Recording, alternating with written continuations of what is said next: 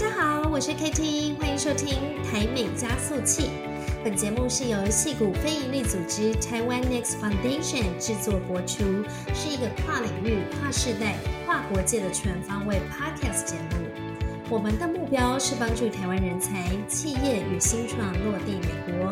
台美加速器邀请你一起台美连线，创造台湾影响力。大家好。欢迎收看、收听台美加速器，我是主持人 KT。我们今天很荣幸邀请到前驻美代表肖美琴肖大使来到我们节目中。肖大使您好，你好 KT，还有各位观众跟听众朋友，大家好。谢谢肖大使分享很多呃关于您身为女性如何在政界一步一脚印负重前行哦。我相信对于很多女性都有非常大的鼓舞和启发。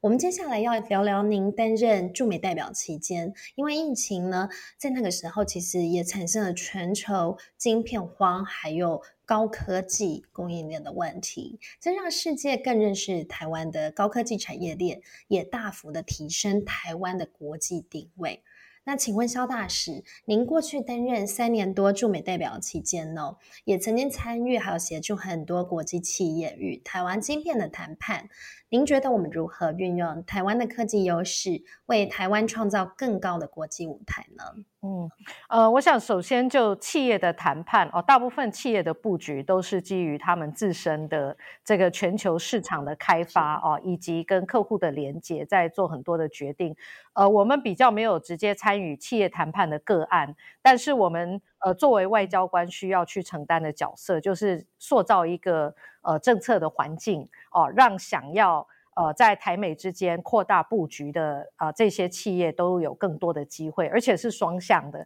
包含美商去台湾以及台商要布局美国。那所以我们呃也就积极的就政策的环境哦，希望能够提供更健全的。嗯，这个呃基础，那包含我们跟美国签了呃贸易协定哦，那这个是美台二十一世纪倡议的贸易协定。那这第一批的这个呃双边的协议啊当中啊，包含对中小企业的协助，可能在疫情期间大家都关注到台湾的晶片产业哦，成为全球供应链不可或缺的呃一个部分。但是我一直跟美国人分享的是，台湾不是只有晶片很强哦，我们在很多的。呃，产业当中其实都扮演非常关键供应链的角色，而且是非常有竞争力的，包含大家很在意的这个资通讯呃的产品哦，五 G 甚至未来的六 G 哦，那这个太空我们虽然没有像。美国这种大规模的这个卫星发射站哦，但是很多的卫星里面都有台湾的 component 在里面，而且是值得信任的。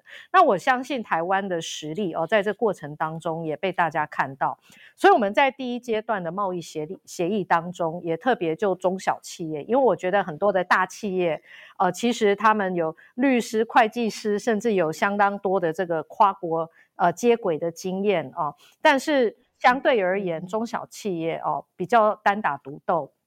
那尤其是到美国去，目前还没有形成群聚型的聚落哦。那我有需要呃双方的政府给予更多的支持啊，希望能够建构更好的呃交流跟媒合的平台。那之外呢，在下一批的这个贸易协定的谈判里面，有一个重要的议题就是 digital trade、digital economy 啊。我我觉得这也是在行塑一个重要的政策环境。我相信 KT 这很很熟悉哦。这个 digital economy 其实涉及的层面很广，包含治安的领域，包含资讯的保护 data 啦 privacy 哦，那包含这个呃，在这个贸易的税负哦，这个。的的的机制哦，产品交易啦、入关等等，那甚至也包含这个数位内容的交易哦，也包含数位内容的 IP 这个保障，对 I 这个 IPR 啦啊，以及其实。层面非常的广啊，那当然我们进入到这个数位贸易谈判的过程里面，应该是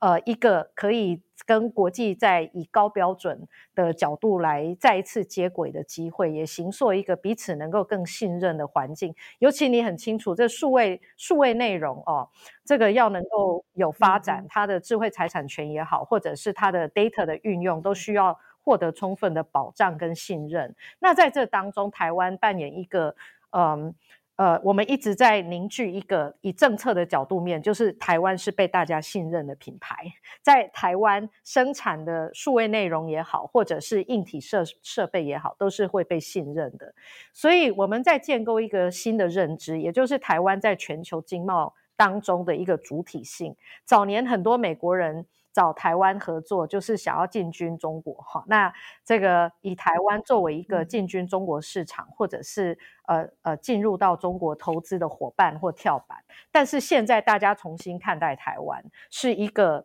呃有台湾的主体性，也是。看到台湾的整体的产业的韧性啊，看到台湾呃对于国际法规啊，包含各种资讯安全的保障哦，也是有高标准的地方。那也是一个尊重营业秘密的地方，那也是一个注重人权民主的地方。所以很多的元素形塑了一个我们正在。呃，往世界推动上架台湾的一个新的品牌跟信任，那我相信有这样的一个信任，加上很多的政策工具，包含我刚刚提到的下一批贸易协定的谈判，以及我在这个驻美期间一直想要解决，现在剩最后临门一脚的这个双重课税的问题啊，呃，后续都能够获得解决，我相信也是在。整个台美之间经贸关系能够往往前迈进一个非常关键的的的的的环境，但是最终我们企业的竞争力也在于哦他们的全球布局。那政府行塑一个好的环境，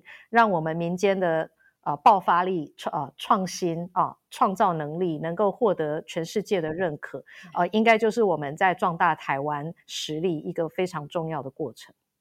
而且，呃，这个贸易倡议不是说只是 push 我们呃的这个贸易往来，还有包括比如说我们的供应链往外走，同时我们也吸引很多的外资来台。哦，刚刚您谈到就是说国际法规还有保密性的问题，所以这也是像 Microsoft 或是 Google 他们大量的建设台湾，让台湾有呃，比如说设立很多的 data center。我们可以说台湾现在就是亚洲的戏骨。可以，其实其实台湾跟戏骨已经是一个一个 shared ecosystem 啊，我们有我们自己的 mini ecosystem 啊，也是台湾一个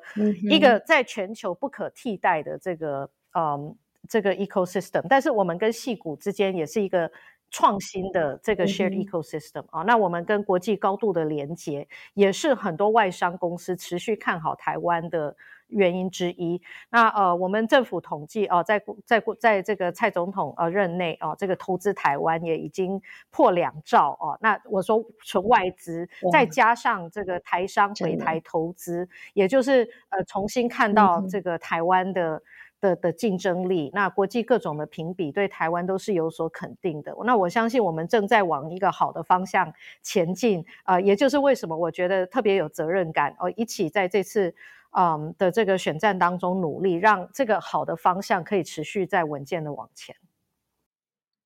是，那也想要请教您哦，像台湾呢，未来哪些产业会是我们高科技重点发展的方向呢？比如说像金创计划，或者是我们在全球发 AI 的发展上面扮演哪些重要的角色？呃，其实你刚刚提到这些都都很重要哦。那呃，这个我我想呃，我们呃政府我刚刚提到，我们创造一个。一个好的政策环境，让百工百业都能够有发展的机会。那有时候我们很多资源投入在一个特定领域，呃，其他的这个这个各个产业也许会觉得，哎，不是那么的呃受到重视。所以有时候我们也要很呃这个呃掌握一些平衡感。但是我必须要说，在未来而言，像 AI 它是有一些呃。这个很突破性的影响，而且它面向很广哦，它不只是在制造硬体的制造，也也就是晶片啦，这个可信赖的一些这个嗯硬硬体设施之外，它对于呃不管是健康长照哦，对于很多的这个其他的呃科技，其实都有一些根本性的的影响，尤其生成式 AI，甚至对于未来知识的形成哦，都会有一些影响。那所以，我们呃是一定要重视的。但呃，蔡总统期间他提出了五加二产业哦，那这五加二产业当然还有呃我们现在很重视的这个国防自主哦，国防科技。那很多的国防科技也是军民两用的，也就是说，我们我们投资壮大台湾的安全实力的同时，也可以生成一些这个可以民用甚至是扩大发挥的一些产业。那当然也有。